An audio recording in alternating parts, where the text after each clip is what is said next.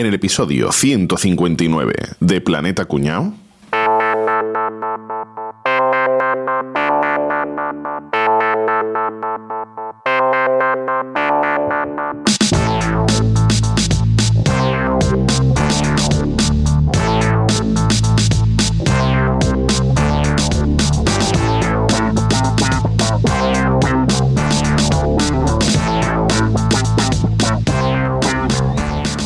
¡Ay, qué bien me lo voy a pasar en este viaje por España! Voy a fotografiar las mejores catedrales. A ver, a ver, voy a comenzar por la de Santiago de Compostela. ¡Caray, qué bonita! ¿Cuántas fotos he hecho? Uy, ¿y eso qué es? ¿Un teléfono dorado en una catedral? Espera, un cartel, a ver qué dice. ¡10.000 euros la llamada! No entiendo nada, disculpe, señor. ¿Esto qué es? Eh, hola, buenas tardes. Pues mire, este teléfono es una línea directa con el paraíso. Y por 10.000 euros puede usted hablar directamente con Dios. Ay, no puede ser. Creo que mejor me voy a visitar la Catedral de Segovia. Unos días más tarde, Preciosa también, qué bonita, qué vidrieras. tiene. Hoy otro teléfono dorado y tiene el mismo cartel, 10.000 euros la llamada. Oiga señora, ¿y ese teléfono para qué sirve? Pues mire, ese teléfono es una línea directa con el paraíso. Por 10.000 euros puede usted. Ya, ya, puedo hablar con Dios, ¿verdad? Madre mía, qué cosas más raras hay en España. Creo que voy a ir a ver la Catedral de Burgos. varios días después, Impresionante, qué pedazo de edificio. Bueno, pues creo que voy a ir buscando un sitio donde comer. Mm, ah, espera, voy a mirar bien. Oiga señor, ¿aquí no tienen ese teléfono dorado para hablar con Dios? Claro. Mire, justo aquí detrás del confesionario. Con este teléfono tiene usted línea directa con el paraíso y por 10.000 euros puede usted hablar con Dios. Esto no se lo van a creer mis amigos cuando vuelva a casa, ¿eh? Bueno, pues me queda visitar la Catedral de Sevilla y termino con este tour fotográfico. una semana después, Madre mía, qué cosa más grande y más bonita. No me daba la cámara para hacer las fotos. Pero espera, aquí no he visto el teléfono dorado por ninguna parte. Le voy a preguntar a este señor. Disculpe, caballero, ¿aquí no hay teléfono dorado para hablar con Dios? Claro, mi hermana. Mire, ahí delante de la sacristía lo tiene. ¿Ese teléfono barato de los que regala Telefónica? Ese, ese, ese. Ese. ¿Y ese es el que tiene línea directa con el paraíso y puedes hablar con Dios? Correcto. Ajá, veo que hay un cartel. Un momento. Aquí pone que la llamada cuesta 1,5 euros. ¿Cómo puede ser eso? He viajado por todas las catedrales de España y la llamada costaba 10.000 euros. Pues muy fácil, cojones. Que está usted en Sevilla y como esto es el paraíso, la llamada es local. Sale más barata. Chauvinistes Teatrillo Ever.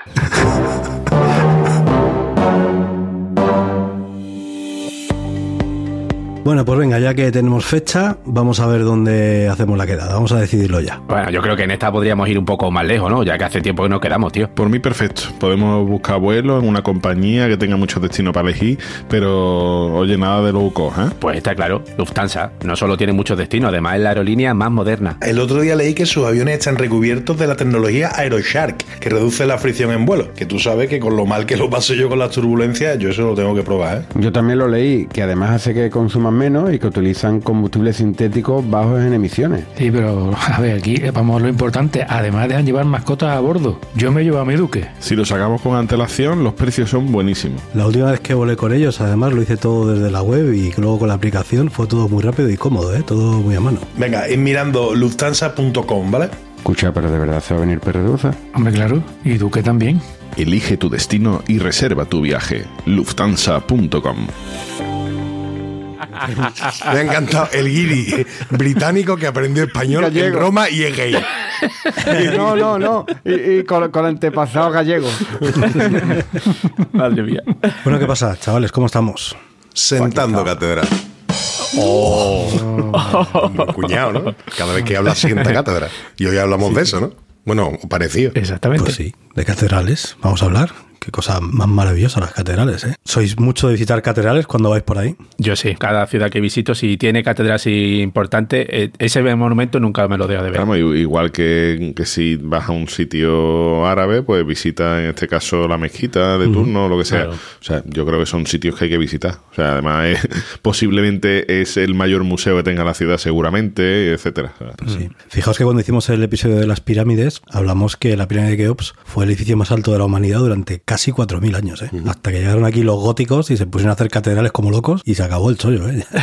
Petardo de edificios ahí, gigante, ¿eh? En mitad de las ciudades, una, una pasada así. Es una pasada. Pero a mí, a mí lo que me flipa es que hacían las catedrales, que a lo mejor porque te digo yo que la catedral de León, cuando construyeron esa catedral, ¿qué- ¿cuántos habitantes podía tener León? Ya. ¿6.000, 7.000 habitantes? Y tú dices, entonces que todo, toda la ciudad estaba trabajando en la, ca- en la catedral, ¿no? O, o cómo hacían eso, tío, me parece increíble. tío. Y, y además la harían para meter a toda la ciudad dentro, ¿no? Casi, casi, claro, casi, casi, sí. Imagino que sería para fardar, sobre todo, ¿no? Decir, mira, aquí construyo yo esto, ¿no? Pues mira, os voy a explicar yo precisamente por qué se hicieron las catedrales, ¿vale? Porque mucha gente sí no conoce los estilos, que sí no sé qué, pero no voy a preguntar nunca, tú dices, ¿para qué, qué, qué para todo el mundo dentro? Vamos a tirar un poquito de clases de historia, ¿vale? Yo soy don Ramón, vuestro profesor de historia hoy. Don Ramón Pringao. Vamos, vamos a centrarnos en las catedrales góticas. Cuando hablamos en el episodio de este episodio de catedrales, serán catedrales góticas, ¿vale? Las que nos imaginamos todas, ¿no? Estas que se construyeron en torno al año 1100 después de Cristo. Las que molan. Es, las chulas, ¿no? Las que, las que han durado tantos años. Pe- Perdona, pero va- después hablaremos de un poquito de todas. Bueno, es que realmente el concepto de catedral no empezó hasta, hasta ese momento, ¿vale? Lo que sí tenemos que recordar que en la Edad Media, ¿quién tenía el poder? ¿no? El poder que la estaba iglesia. en la tierra, ¿no?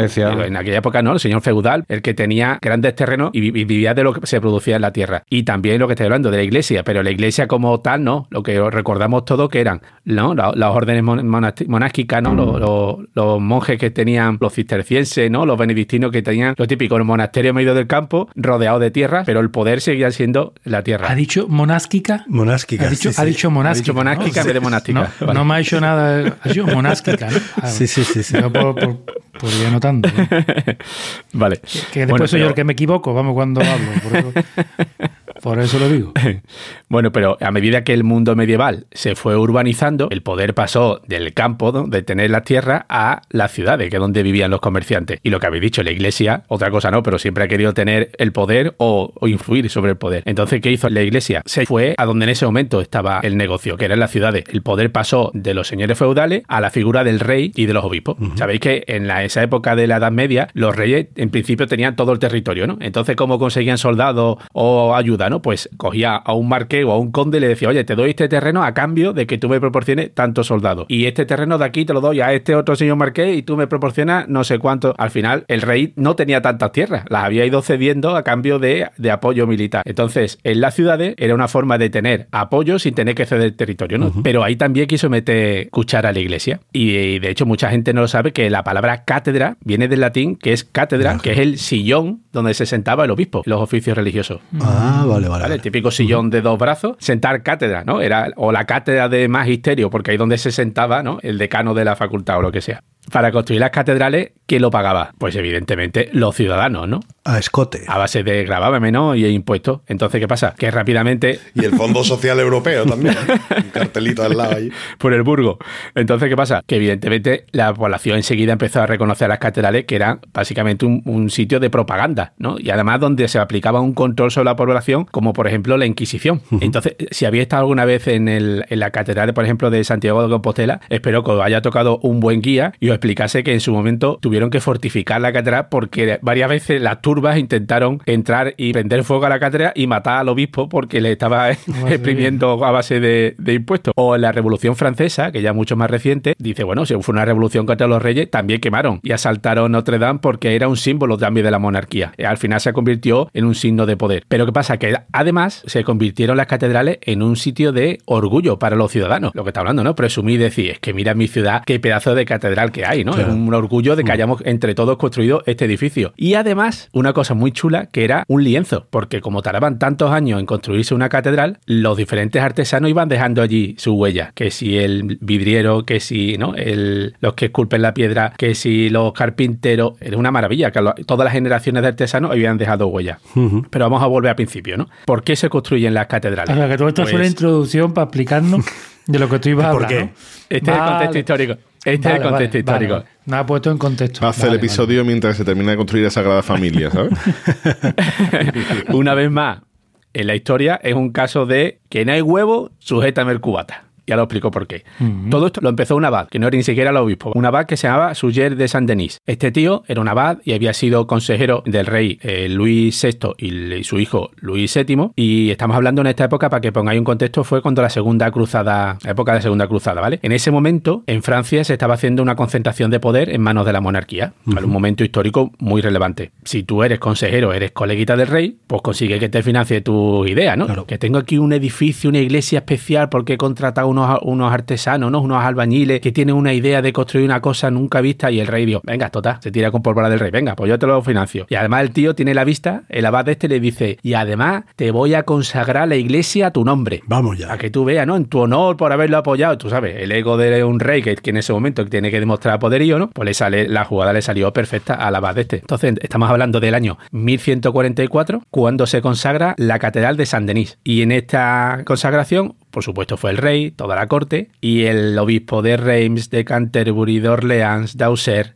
18 obispos. ¿Qué creéis que pasó cuando todos los obispos vieron todo el ¿no? espectáculo que habían montado allí? ¿Qué creéis que hicieron los obispos cuando regresó cada uno a su ciudad? Querer la suya. Evidentemente, Claro. porque querían construir algo mejor y más grande para poder también presumir, ¿no? Eh, hubo obispos que fueron rápidos, porque eh, catedrales como la de Auxerre, la de Constance o la de Le Mans, en 40 años se, se construyeron, ¿vale? Esa gente de- los obispos querían verlo en vida, ¿sabes? La de Le Mans serían 24 horas. En 24 horas, esa fue la más rápida. Siempre van rápido, ¿sí? De esa manera se explica por qué este fenómeno desde pronto que empezaron a salir catedrales como champiñones se extendió rapidísimamente por Francia, por Inglaterra y después por el resto de, de Europa. Pero claro, estamos hablando que la iglesia se construía, este sí la había construido con dinero del rey, pero el resto de obispos tenía que convencer a la población o justificar de alguna manera de que quería construir una catedral. ¿Y cómo lo hacen los políticos hoy en día? No, es que esta va a ser la catedral más alta del mundo. No, no, es que esta va a ser la catedral con la nave más ancha del mundo. No, pero esta tendrá las mayores vidrieras, claro. Y los ciudadanos, sí, sí, sí, yo. No, todo el mundo, durante unos años aquí en España, todo el mundo quería tener su Guggenheim. Claro. Mira, hay un ejemplo. Encontra unos archivos de la construcción de la catedral de Bolonia y de las primeras consignas que aparece en el pliego, ¿no? De condiciones para construir la catedral, dice el mensaje directo, ¿vale? Que sea más grande que la de Milán y la de Florencia. Eso- Requisito número uno. Ahí, ahí partía básicamente, ¿vale? El me da igual, pero más grande. que sea más grande.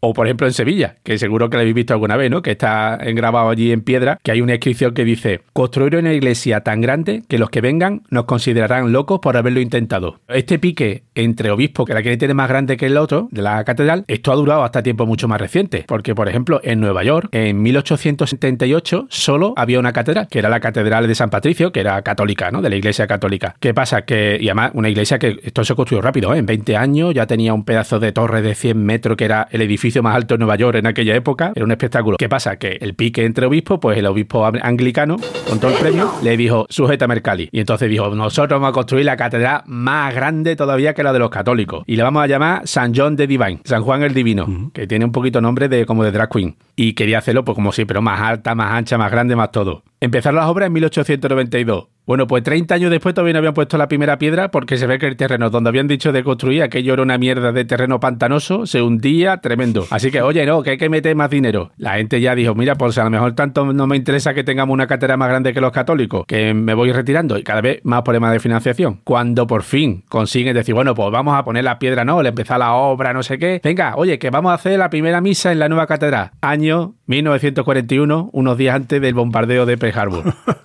Rápidamente la gente empezó a decir, uy, que esta catedral trae mala suerte, que no, que no, oye, yo también, lo que yo estaba dando todos los años, también lo retiro. ¿Sabéis en manos de quién acabó esta catedral? De Calatrava, tío. En 1991 estaba terminando la catedral. Os digo yo que mucha suerte tiene que tener los neoyorquinos que esa catedral no se acabe cayendo, siendo Calatrava el que está terminando la catedral, ¿eh? Ya te digo. Y imaginaros que en, en Nueva York a la catedral esta le llaman, en vez de San John de Divine, le llaman San John de Infinished, que es San Juan el inacabado. Y como sea de Calatrava, será pronto San Juan el derribado. O el, o el resbaladizo. Sí. El ser. rebaladizo.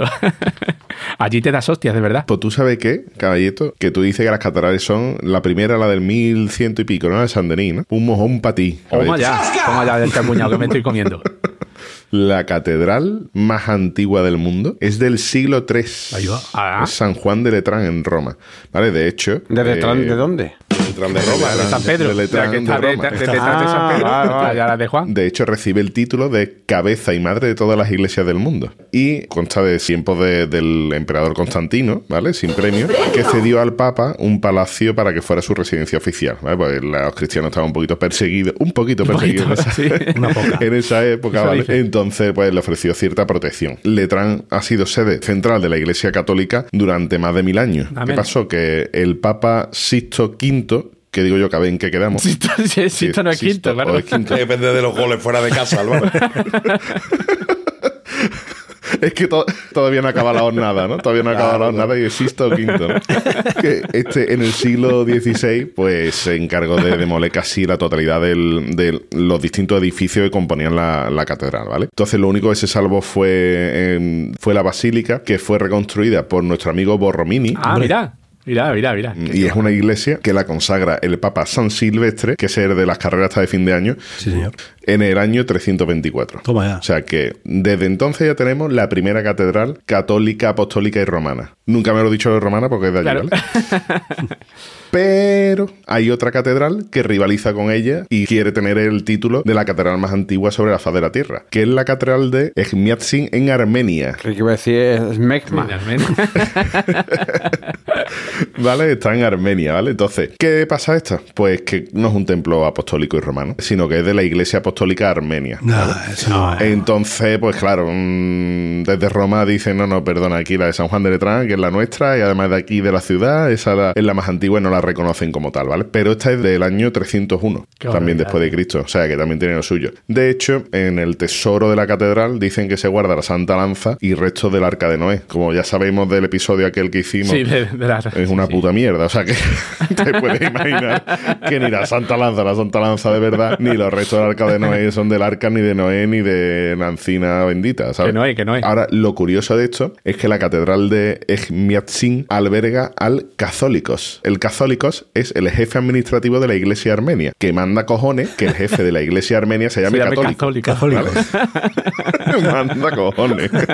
Pero bueno. Y después ya para completar el, el podio de las iglesias o de las catedrales más antiguas del mundo, tenemos el Santo Sepulcro de Jerusalén, que es del año 335 después de Cristo. Está construido sobre lo que se supone que es el Gólgota, ¿no? O el- El antiguo templo. ¿no? Exacto. Y que además de ser obviamente conocida por albergar el supuesto sepulcro de Jesús, también mundialmente conocida por las hostias como panes que se pegan allí los religiosos de unas y otras ramas cada vez que se tienen que enfrentar por algo. De hecho, es conocidísima la historia de una escalera de madera que hay encima de, de una, Una cornisa, sí, allí. Una repisa, ¿no? De una, sí, una cornisa, perdón, no una, no una repisa, una cornisa de la catedral, allí al lado de una ventana, que se la dejaron en unas obras de reconstrucción de la catedral. Se la dejaron olvidada, pues hará 200 años de aquello, una escalerita de madera, pero nadie se atreve a tocarla porque eso puede romper el status quo del acuerdo que tiene entre todos los, los ritos cristianos del mundo. Y yo creo que Capria nos quiere contar algo al respecto. No, no es al respecto, pero bueno. Ah, bueno.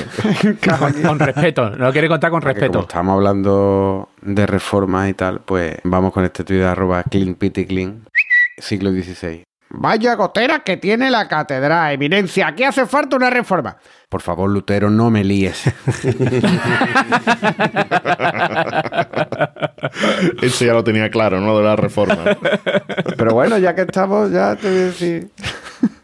Uno de arroba grumocitor que dice: Tener una empresa de reformas que te encarguen reformar la catedral de Notre Dame y terminar destruyéndola en un incendio. Es verdad, tío. Sí, eso es que es verídico, Pues tío. esto- Porque esto es verídico, señor. Sí, sí. Pero tú te imaginas al tío que llega a su casa con mala cara y le dice la mujer que yo, que mala cara atrás del trabajo tú hoy, ¿no? Dice, tú no sabes la que he liado. Tú no sabes la que he liado. Tú has puesto la noticia hoy, María. Maki.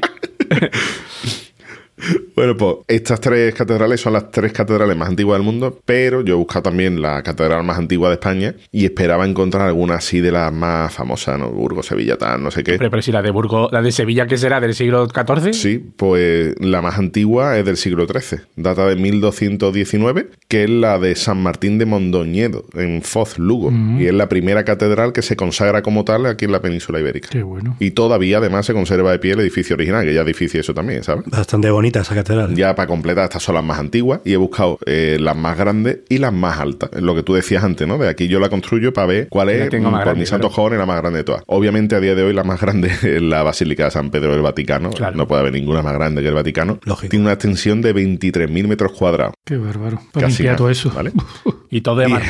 todo de primera Todas las calidad. ¿eh? esquinitas, Todas las esquinitas. Lo de todo primeras calidades, si has estado allí alguna vez, que seguro que sí. Sí, sí. Corroboramos que es cierto. Primeras ¿eh? O sea, Mármol de primera calidad, la minita de oro de primera calidad. Allí no hay. Allí tienen 200 rumbas para limpiar. Qué barbaridad. Su punto más alto mide 136,57 metros y, al igual que en otra catedral que vamos a hablar después, pues existía una ley no escrita en la arquitectura romana que dice que ningún edificio debería superar la altura de la Basílica de San Pedro. ¿vale? Eh, la segunda en el ranking está la Basílica de Nuestra Señora de Aparecida, que es un templo brasileño en la ciudad de Aparecida y tiene más de 18.000 metros cuadrados. Joder. La tercera es nuestra Catedral de Sevilla.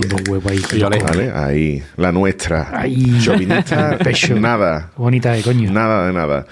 Es la más grande del mundo de estilo gótico, de hecho, ¿vale?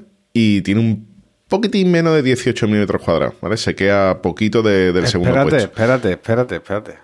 Que quizás no sea la gótica más grande. Mm, Nuestro amigo Garraspín, arroba Garraspín1, dice: Ser una gótica muy gorda y que te llamen la Catedral de Burgos. Igual está más grande. También, también puede ser. bueno, pues la Catedral de Sevilla, que además en 1987 pues, fue reconocida Patrimonio de, la Humanidad por la UNESCO. Perdóname, perdóname. Pero es que tú me me has dado pie, me has dado pie y me dice aquí, nuestro amigo arroba Hanky Solo, dice, el arquitecto Francisco Peláez construyó en 1453 una catedral tan virriosa que 500 años más tarde fue declarada Patrimonio Universal de la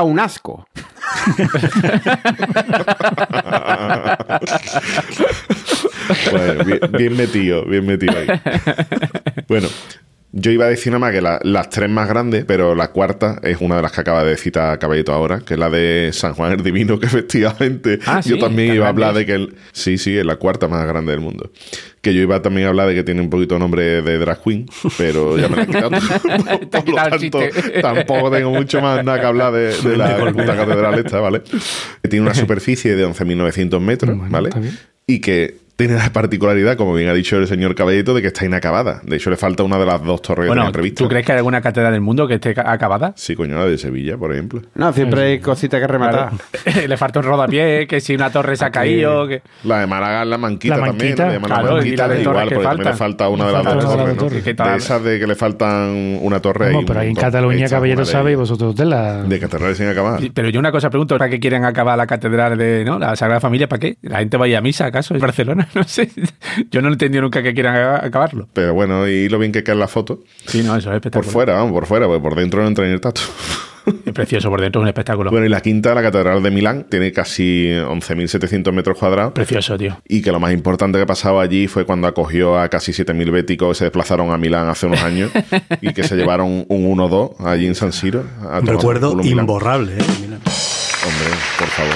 Y que se llevaron casi 600 años para acabarla, ¿vale? Que eso es una de las particularidades de, de las catedrales, que se llevan un- unos añitos para poder acabarla. 600 años. Las más tío. altas. En el número 3, esto lo voy a empezar del 3 al 1. En el número 3, la Catedral de Colonia fue el edificio más alto del mundo desde 1880 hasta 1884. La catedral donde me huele, ¿verdad? Claro. Huele la estupendamente. catedral donde me huele. Tiene la reliquia de los Reyes Magos. Ah, ¿vale? sí, o sea sí, que sí, sí, supongo que tendrán algo de mi padre y de, de todos los nuestros.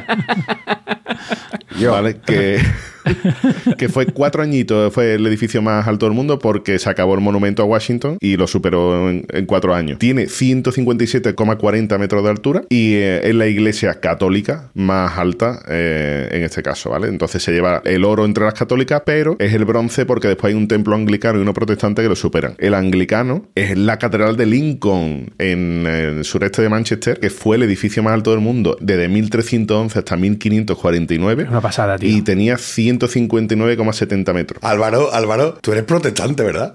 Yo sí. no, pues no me leí en el grupo todo el día protestando.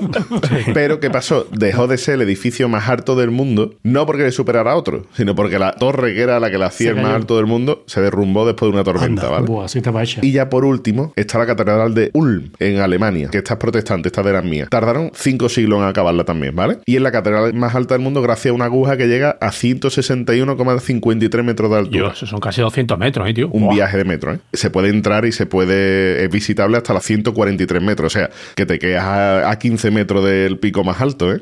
O sea, que es una aguja, pero no es la típica agujita fina, Sí, sino no, que pincho, se no, puede pincho. entrar y se puede. Sí, sí, sí. De hecho, dice que en los días despejados se puede ver hasta los Alpes de allí. Coño, desde allí se ven hasta las cañas. Por lo menos. Y esta caballito, esta es una de estas de las de que yo la tengo más larga. Y va a ser más bajita. Pero decidieron llevarla hasta los 161 metros estos para superar la de Colonia. Sin más. Dijeron, tiene que ser más alta que la de Colonia. Punto. Para adelante. Y, y su ciudadano súper orgulloso de tener la catedral más alta que la de Colonia, claro, en aquella. Correcto. Más había. alta que la de Colonia y que cualquier que es la más alta del mundo.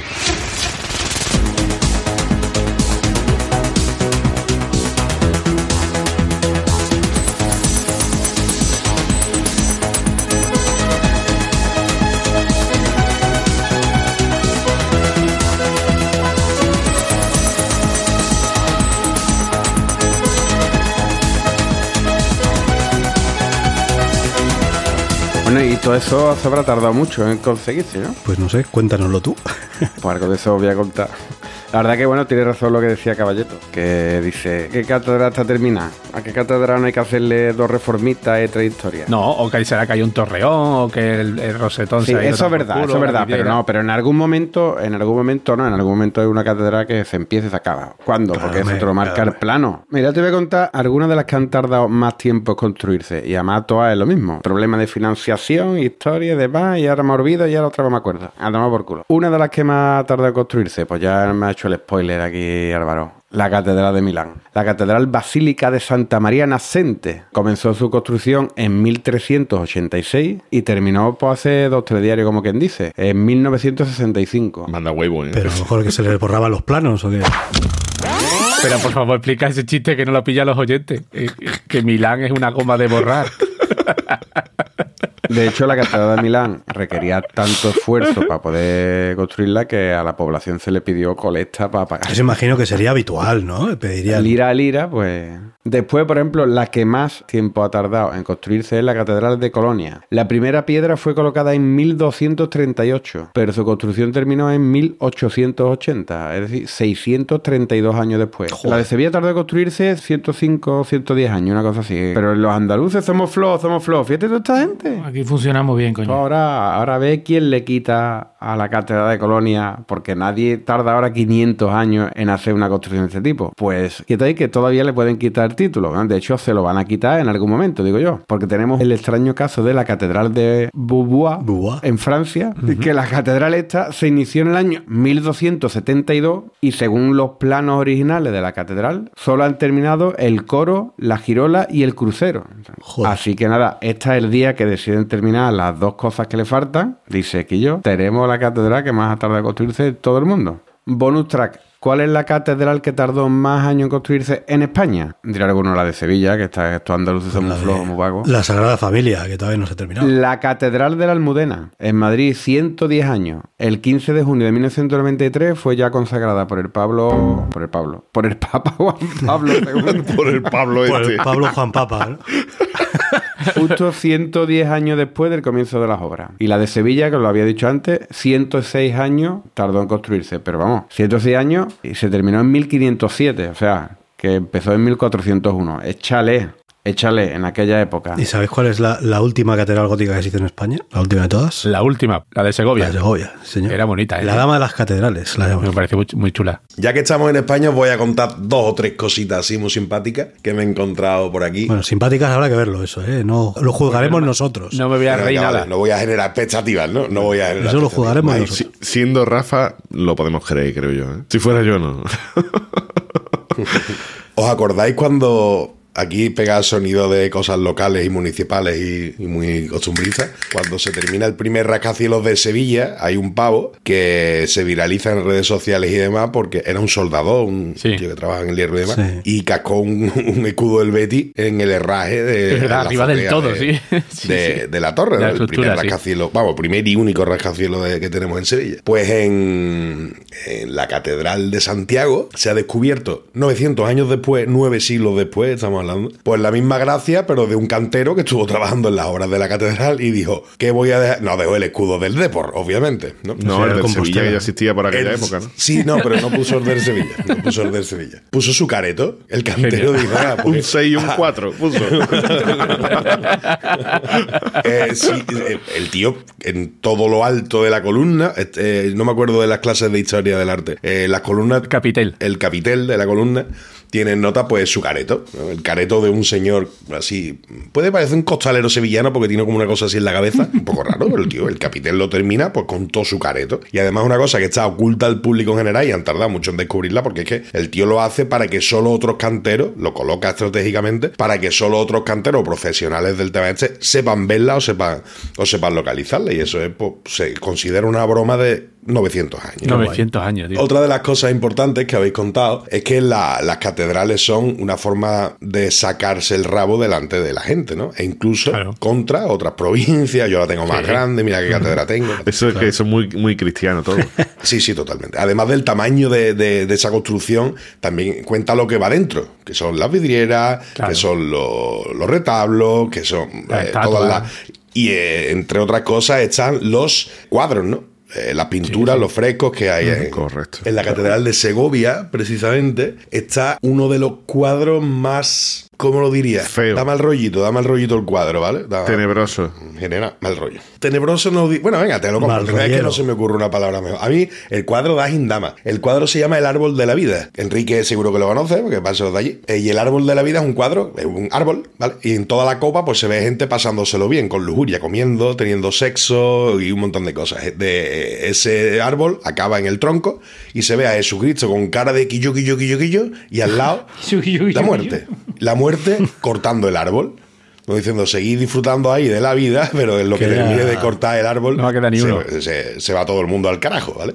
Y es muy gracioso porque tiene una, una inscripción en latín, que no puedo, no voy a decirla en latín porque no tengo más ganas de seguir haciendo ridículo, pero que traducida al español, dirá, me, me recordó a Enrique, tío, porque es que lo leí y puse la voz de Enrique, no me preguntéis por qué, ¿vale? Yo por algún motivo, no sé, documentándome lo he leído con la voz de Enrique, por- pero y ahora quiero pedirle a Enrique que lo reproduzca él. Mira que te vas a morir, mira que no sabes cuándo, mira que te mira Dios, mira que te está mirando. Eso es perfecto, tal cual lo había pensado. Por ese mismo motivo, el- eh, la obra pues se llama como se llama, que es el árbol de la vida, ¿no? Eh, y, y es, ya te digo, una de las representaciones artísticas más inquietantes de las muchas, ¿no? Que hay además en este templo, que es maravilloso, que es el de, el de la Catedral de Segovia.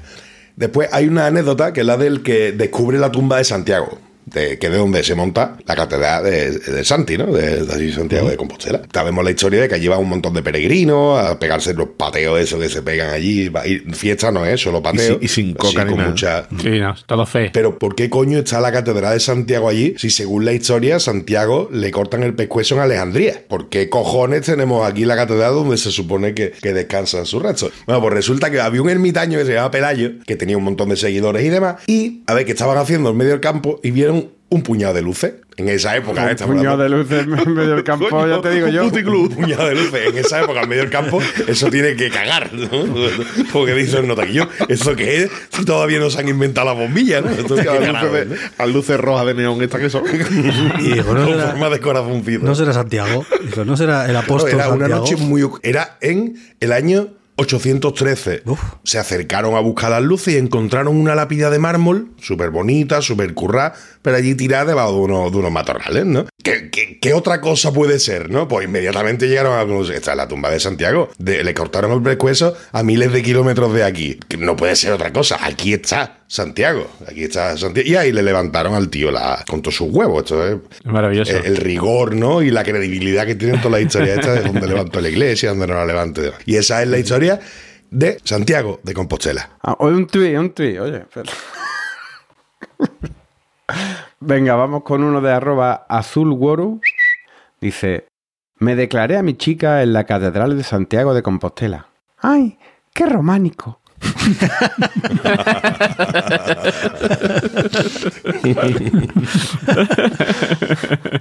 Y, y tengo, otro, tengo otro, ¿vale? De, de, de arroba Celhan. Dice, estaré esta tarde de 4 a 8 en la Catedral de Santiago rellenando los silencios que deje el coro durante la misa con Maluma Baby o Tiwa, según convenga.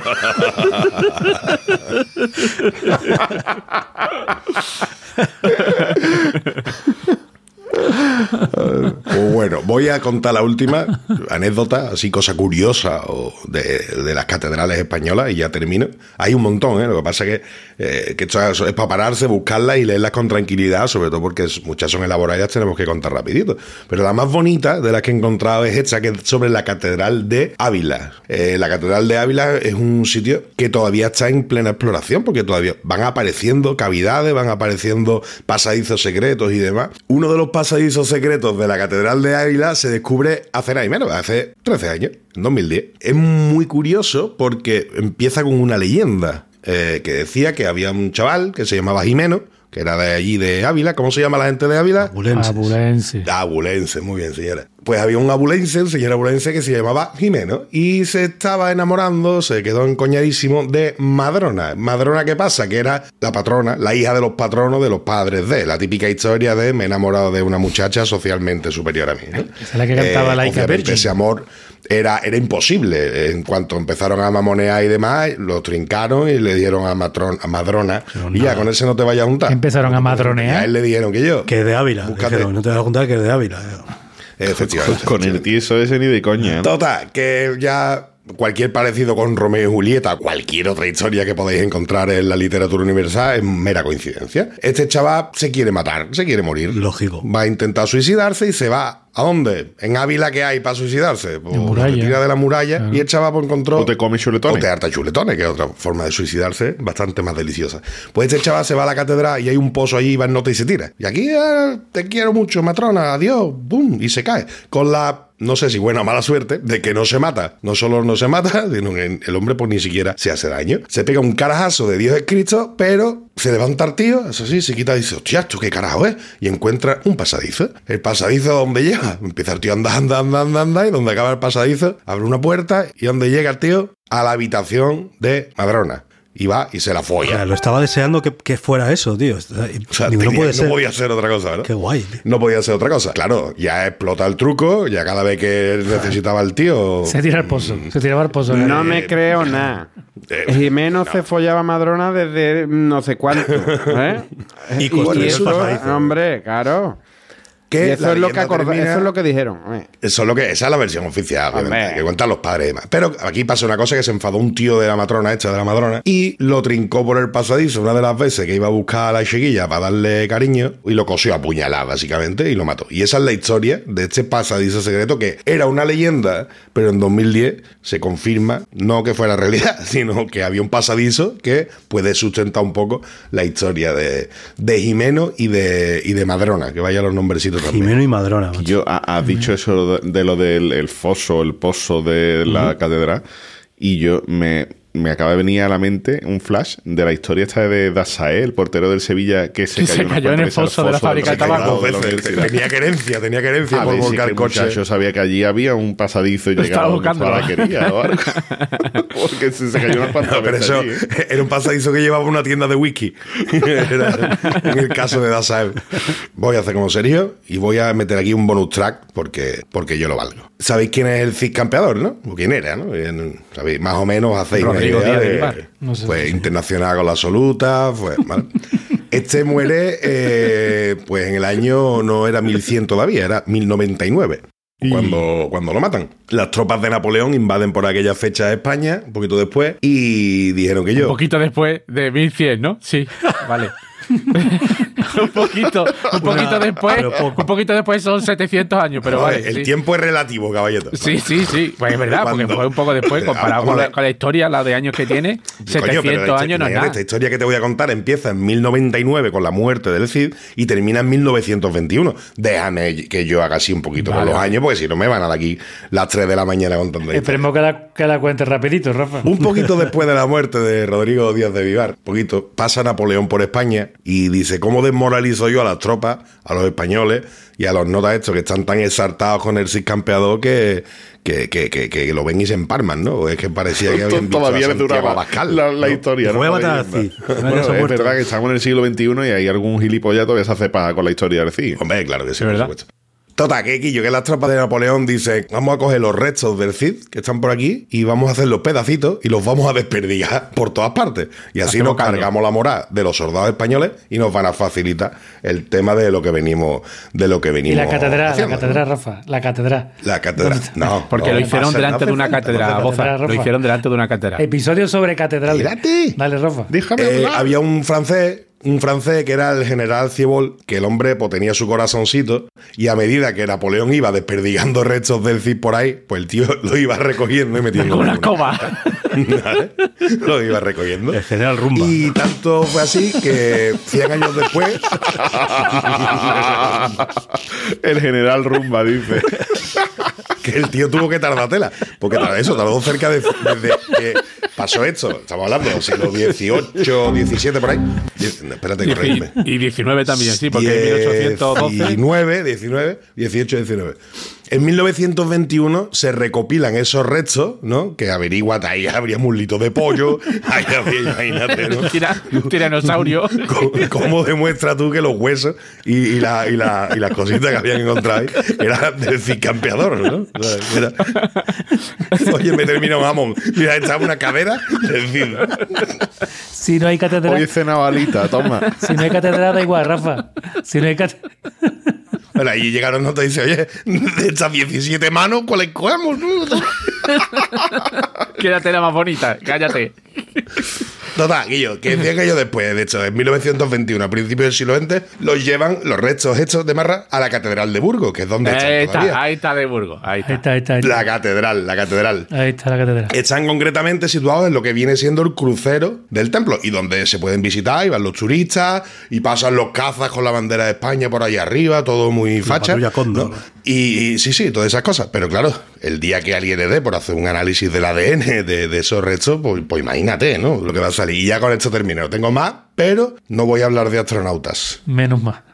Menos mal porque de astronauta, aunque yo creo que después de esto deberíamos de terminar el episodio, porque todo lo que yo cuente ahora no va a estar a la altura de decir, o sea, de lo- los trocitos que Napoleón recogió 800 años después son los que están en la catedral de No, no, no. Napoleón no lo recogió. Napoleón los, los, los desperdigó. O sea, Napoleón se El general se encon- Rumba, el que iba O detrás. sea, tú imagínate, siete, ocho siglos después de morirse en nota, como ya tiene que estar la cajita con los restos del tío. Bueno, pues lo cogió y lo desperdió, como hacen los niños con los tentes, que cogen así el cubo y lo los vuelcan y ya te pega tú ya buscando piezas, yo que sé el tiempo, ¿no?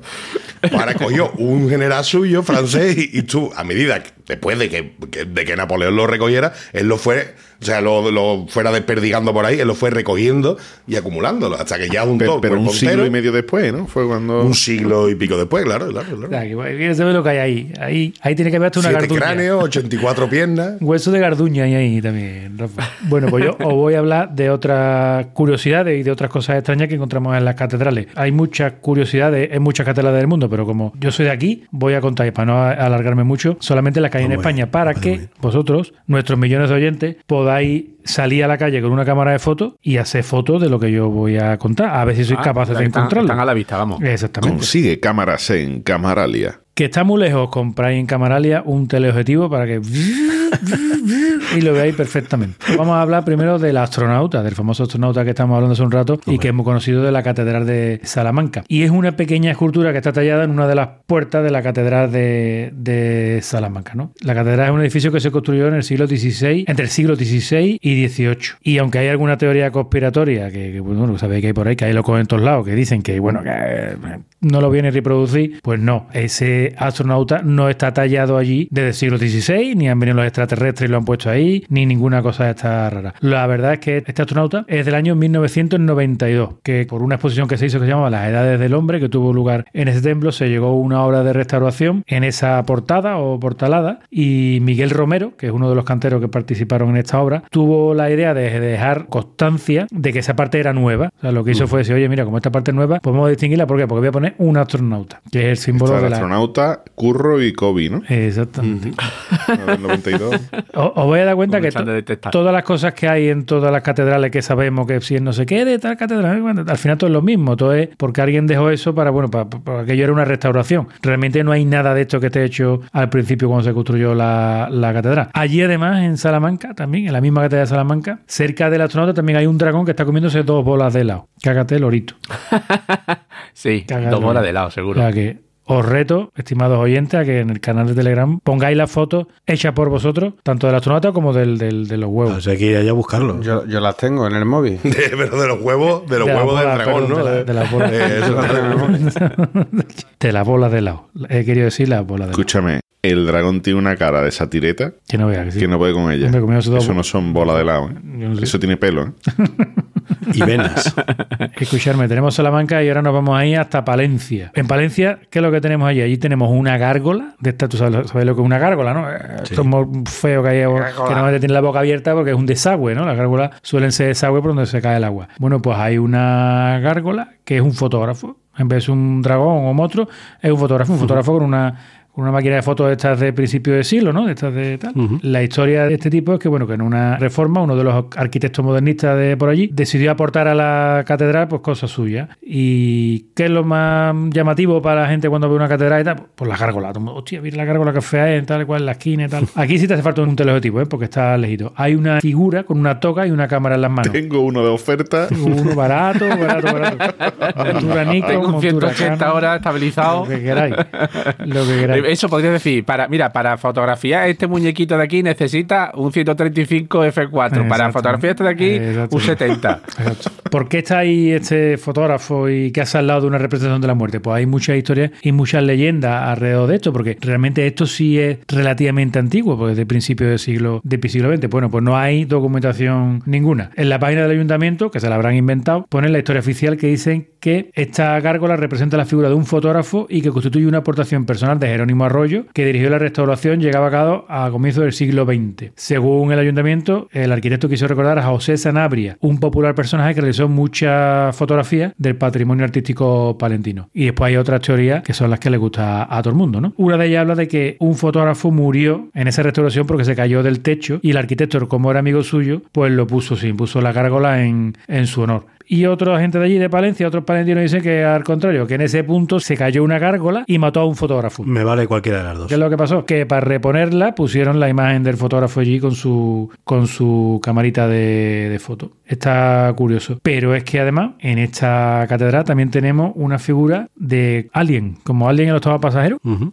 Pues también lo tenemos allí. En una puerta había un arquitecto allí también en, en los años 90, Fernando Díaz Pines, que era muy aficionado a la ciencia ficción. ¿Qué es lo que hizo? Realizó el boceto en el que se basaron los escultores. Y en el año 92, que se ent- entregó la tercera película de la saga esta de Ridley Scott, reflejó una de las figuras de la cinta en la catedral. O sea, el monstruo ese, el monstruo ese así alargado con los dientes, tal, así, tal cual. Ese, ese, pues hay dos. Qué guay. Si lo buscáis, buscáis Alien Catedral de tal, lo tenéis allí. Hay que fijarse bien porque están a 20 metros de altura, o sea falta un teleobjetivo, un 100-400, un 150-600, tan barato, promoción 10% durante todo el mes de marzo. Muy barato. De hecho, estuvo ahí varios años hasta que alguien se dio cuenta de que estaba ahí, o sea, no es una cosa que se descubriera fácil. El 10 Pines este le han entrevistado en varios sitios por- porque le preguntaban, le preguntaban lo mismo. Otra cosa que hay en la Catedral de Calahorra, pues hay un móvil, o sea, una catedral con un diseño súper austero y en una de las portadas hay un móvil y además un Nokia, o sea, no hay ni un iPhone siquiera. Es un Nokia, ¿acordáis de los Nokia estos? Por eso aguanta. ahí, claro. Claro, sí, por eso. Claro, y, y- y seguramente es de verdad, no está ni tallado, sino que lo, lo- Está pegado una, manita de cemento y fuera. Tiene batería todavía. sí. pues, seguro, eso no se acaba. Lo del móvil fue una ocurrencia de- del cantero, ¿sabes? que pasó como el astronauta. El tío dijo que como eso era una reforma para distinguir lo viejo de lo nuevo, pues puso un móvil y ya está. No se le ocurrió poner otra Yo cosa. creo que también sería por dejar la- la- un, un señal de, de su tiempo, ¿no? Porque a lo mejor cuando hizo el de la cámara, en ese momento un cámara era algo muy moderno, ¿no? Muy de la actualidad. Y, ¿no? y el astronauta también muy de nuestro tiempo. Lo entiendo que ¿no? dejan la Sí, son las cosas más llamativas de esa época, ¿no? Porque en los años 90 estamos en la Claro. época ahí de, de la carrera espacial para arriba para abajo. Y bueno, pues se le ocurrió esto, hombre. Hay una corriente de arquitectura que dice que no, coño, que simplemente con diferenciar la piedra, que se nota que ya es más nueva, La con el color. esa. Tú vas a Medina Sara en Córdoba o vas a la mezquita de Córdoba y tú distingues perfectamente las columnas antiguas y las nuevas porque se nota que no son antiguas, que son nuevas. O sea, no se imita lo antiguo, no se imita, se reconstruye, pero no se imita. Pero aquí los iluminados esto, pues bueno, al cantero lo dio por poner Nokia porque decía que era algo que él usaba todos los días y que bueno, que veía bien que estuviera ahí y ya está, y puso un Nokia. Bueno, le hacía gracia. Y después voy a terminar, voy a terminar con, con la mejor cátedra de, de España, posiblemente no, seguro, que es la Catedral de Sevilla. Pero seguro, seguro. O el cocodrilo. No conocéis el cocodrilo de la Catedral de Sevilla, ¿no?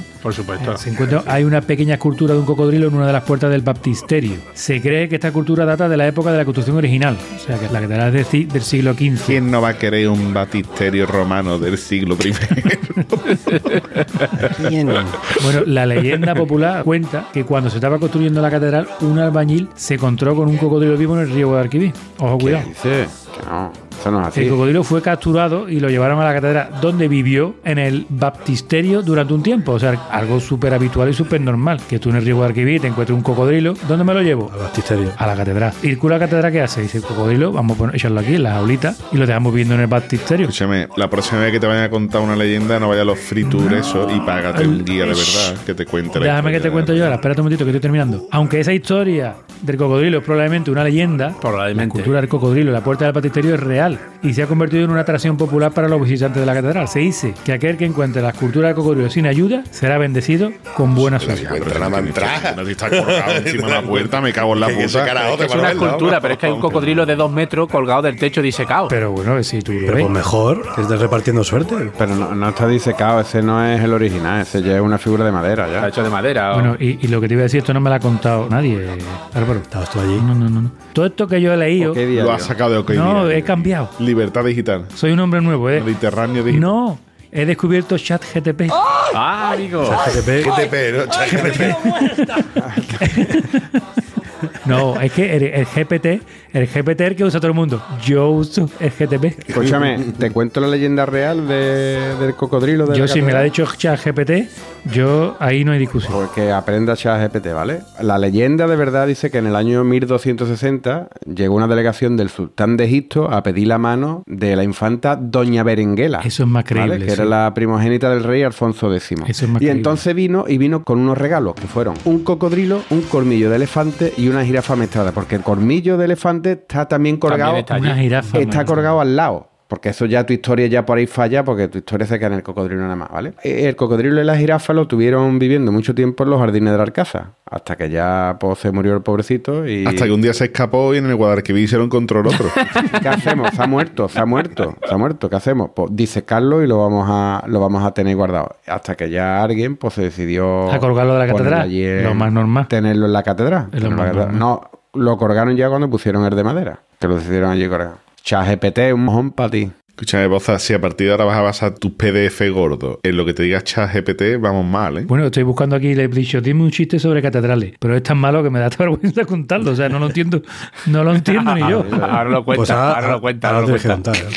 Bueno, Como penitencia. es que, es que no tiene, es que no tiene sentido. Sí, sí, el chiste lo cuento después. Pues hay una cosa muy cuñada en este mundo que es llamar a los sitios la catedral del no sé qué, ¿verdad? Es decir, esto es la catedral de, de tal, La la catedral catedral de de- jamón. La catedral de la fotografía, Catedral del Camaralia en Sevilla. sí, sí. Me he dedicado a rebuscar a ver sitios que se llaman la catedral de algo, ¿vale? Ajá. Mm, no esperéis gran cosa.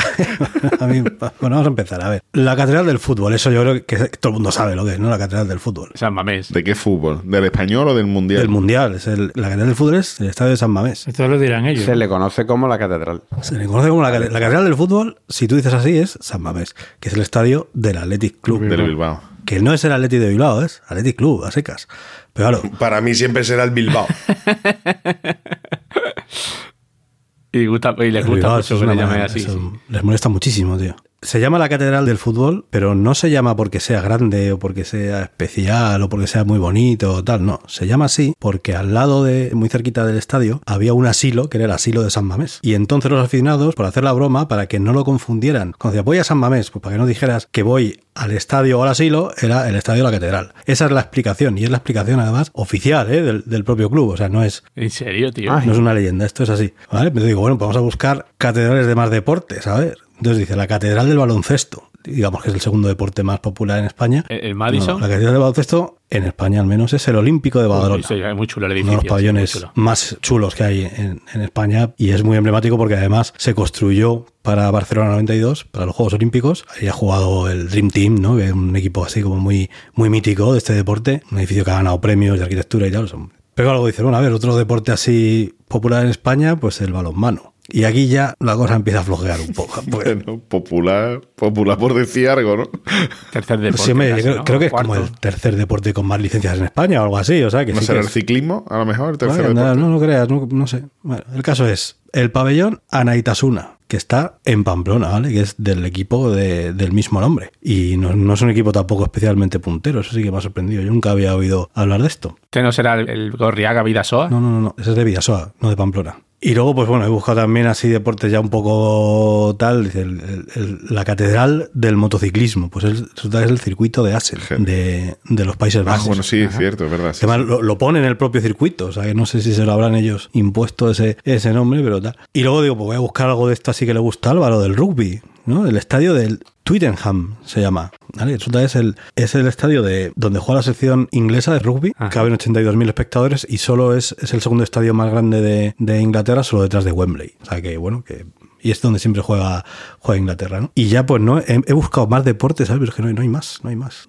Ya eso me ocurre recomendaros que vayáis a ver la playa de las catedrales, no sé si sabéis dónde está, que está en Galicia. Sí, en Galicia. ¿no? En Ribadeo. Eh, realmente se llama la playa de Aguas Santas, pero le coge ese nombre, sabéis que tiene como unas formaciones rocosas que se han ido, el mar ha ido gradando, ¿no? Y hace como Han ido unas catedrales sí. naturales así bastante bonitas, ¿vale? Y no he encontrado más edificios que se llamen la catedral de tal o la catedral de cual que estos que os cuento. Bueno, la que explicó Rafa en el episodio de la música Bacalao, ¿no? La catedral del Tecno, ¿no? Que era la de Florida 100... Las catedrales del 52, no sé Tecno. Sí, señor. Pero no hay, no hay mucho más. Yo no sé si hay vosotros hay algún edificio que no sea catedral, que os flipe, que digáis, madre mía, esto podría ser una... El Guggenheim, por ejemplo, era flipante. No es una catedral, pero por fuera ta- impactaba, ¿no? El edificio tan diferente a nada que hayas podido ver nunca. tío. Pero no, es tan grande, ¿no? Cuando lo ves en persona es un poco... No, no, pues claro, por dentro tiene pinta de ser una nave vacía, ¿no? Que lo- se le modula para Sí, las sí. exposiciones y ya está, ¿no? Pues básicamente, sí. La verdad que, pero sí, parece una catedral moderna. Pues eso es todo, amigos. Muy bien. Pues nada, Capria, querido. ¿Qué pasa? ¿Que más tuit de catedrales? Si tienes algo por ahí así para rematar un poco, ¿eh? Para ver si terminamos la obra esta, que llevamos ya 500 años. Esta catedral. Algo tendremos ahí para rematar. Venga, vamos con el primero de arroba Clint Pity Clint. ¿Has probado a pedir dinero en la puerta de la Catedral de París? Sí, pero no te dan nada. Me gusta. Me encanta. de Garciente de arroba Erpali. Tu hijo se ha ido de viaje de fin de bachillerato a beber y desfazar. No como tú, que estuviste jugando al ajedrez y viendo catedrales. Venga, el siguiente de arroba me llaman mulo. Un accidente gravísimo. El coche salió por los aires y chocó contra una vidriera de la catedral. ¿Un rocetón? ¿Qué coño? Siniestro total.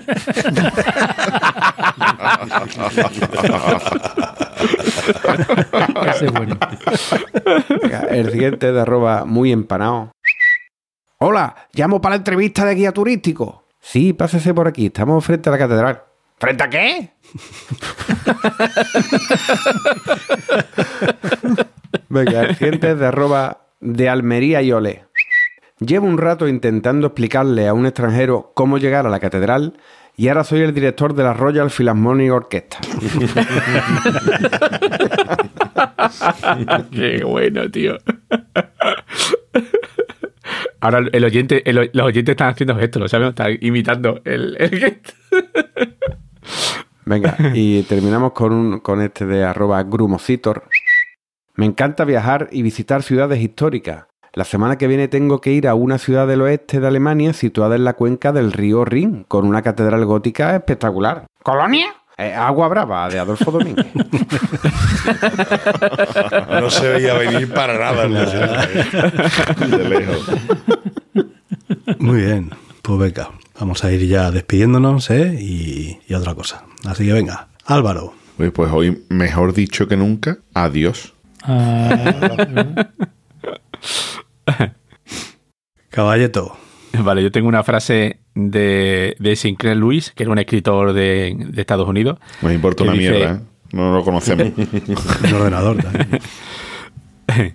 Dice que el que ha visto una catedral 10 veces ha visto algo. El que ha visto 10 catedrales de una vez ha visto poco. Y el que ha pasado media hora en cada una de las 100 catedrales no ha visto absolutamente nada. ¿Y cuál es la moraleja? Eh, que tiene que ir más veces a la Que misma visita- catedral. No lo sé. viaja, más, viaja más tieso, ¿no? Que le dediques más atención a las catedrales. que A a las cositas. Exacto. Bien, bien, bien. Capria. Venga, te voy a decir una frase del amigo Gustav Flaubert. ¿vale? Flaubert, que, ese es conocido por lo menos. que dice: Un alma se mide por las dimensiones de sus deseos como se juzga una catedral por la altura de sus campanarios. Bueno, me ¿Eso lo dijo antes o después de jugar en el Madrid? Eh, cuando estaba en el banquillo lo dijo. Rafa. Pues nada, yo tengo que decir que me he documentado mucho para este episodio, que creía que iba a ser un poco tosco, un poco duro, de, de- Bueno, es que hoy ha sido eh, divulgativo. estaba chulísimo, estaba chulísimo. Y además muchas cosas que se nos quedan en el tintero, que obviamente no podemos hacer episodios largos. Yo he estudiado la jerarquía de la iglesia, No más queremos, lo de los no queremos. arzobispos, los obispos, qué diferencia entre una iglesia, una abadía, una basílica, una catedral, etcétera. Pero ¿sabéis con lo que el dato con el que más me ha marcado de todo el estudio este, la documentación que he hecho? Que ahora sé por qué el Papa siempre es un hombre y no puede ser una mujer. tío. Porque si fuera una mujer diríamos, su santidad la mama.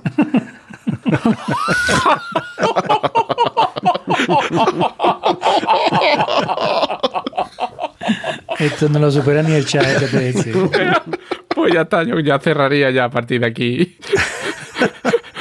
Pues Boza, a ti te he dejado el último con el hype del chiste del el chat GPT. Que va, tío. GTP, perdón. O sea, La borra, dice, ahora que se la que digas adiós, ya sabes. le, Después de esto. le he dado a, a regenerar respuesta 500 veces. Porque yo creo que lo, te ha dicho en la última, ¿qué pasa? ¿Que no te hace gracia o qué? Te, te voy a, te voy a contar el último que me ha contado, que no me había visto reír más. rato. Pues estaba leyendo chistes todo el tiempo. Dice, ¿por qué a las catedrales nunca les gusta perder en competencias deportivas? Dice, porque siempre quieren mantener su racha de empates sagrados. ¿Qué coño tiene eso de chiste? Tía, madre mía, tío. Se la ha inventado el tío. Eso qué mierda, ¿eh? Ya le, le he puesto, le he puesto, dime una frase impactante sobre catedrales que Caballeto no haya encontrado. Y me dice, las catedrales son testigos silenciosos de la historia, inmortales y eternas, y su grandeza arquitectónica es un reflejo del poder y la fe de aquellos que las construyeron. Mira. Vale. ¿Quién lo escribió Por eso? eso mismo le he preguntado yo a este de ChatGPT, digo, ¿y esto quién lo dijo? Sabía que me iba a preguntar. Dice, ¿esto, ¿esto quién lo dijo? Y me dice, me dice, ¿eh? yo... ChatGPT 2023. Exactamente. Dice, dice, escúchame, escúchame, esto, esto va a acabar con nosotros, que lo sepáis. Dice, esta frase, Rafa, te doy la razón del capítulo de los robots, que yo te llevaba a la contraria, pues no, me, me subo Ay, a tu ay, carro. ay, ay. Hostia, acaba de. Acaba, sí, sí. Espera, ha pasado Espera, algo espera, espera, espera. ¿no? Un milagro, algo milagro, histórico, milagro, milagro. Semana y media investigando esto de la inteligencia artificial, Rafa, vamos al hoyo. Al hoyo. Vamos del tirón.